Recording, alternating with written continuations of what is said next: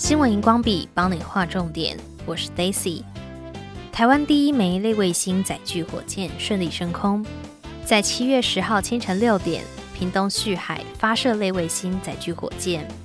要把火箭送到太空中，就需要能对抗地球重心的推进力，而需要的推进力就是反作用力，才能对抗地球地心引力而前进。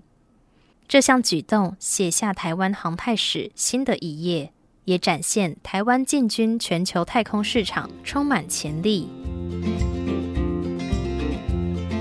人类从未停下探索太空的可能。各国相继在太空投入心血。最新研究显示，太空人可能容易有骨质疏松症。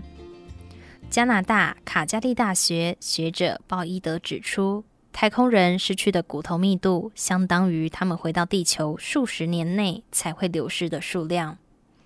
鲍伊德也表示，在太空中停留的时间越长，失去的骨头密度就越多，因为外太空没有重力。支撑身体的肌肉与骨头会持续衰弱，所以他们需要特殊的运动设备来维持骨骼密度。曾经就有一位太空人史考特·凯利创下纪录，在太空站上居住三百四十天。骨质疏松是随着年龄会发生的变化，那么在地球上的我们要如何减缓流失骨质的问题呢？研究显示，运动有助于预防，像是爬楼梯、慢跑、游泳等等。还有一个方式，就是要多走出户外，晒晒阳光，这也是防止骨骼密度流失的好方法。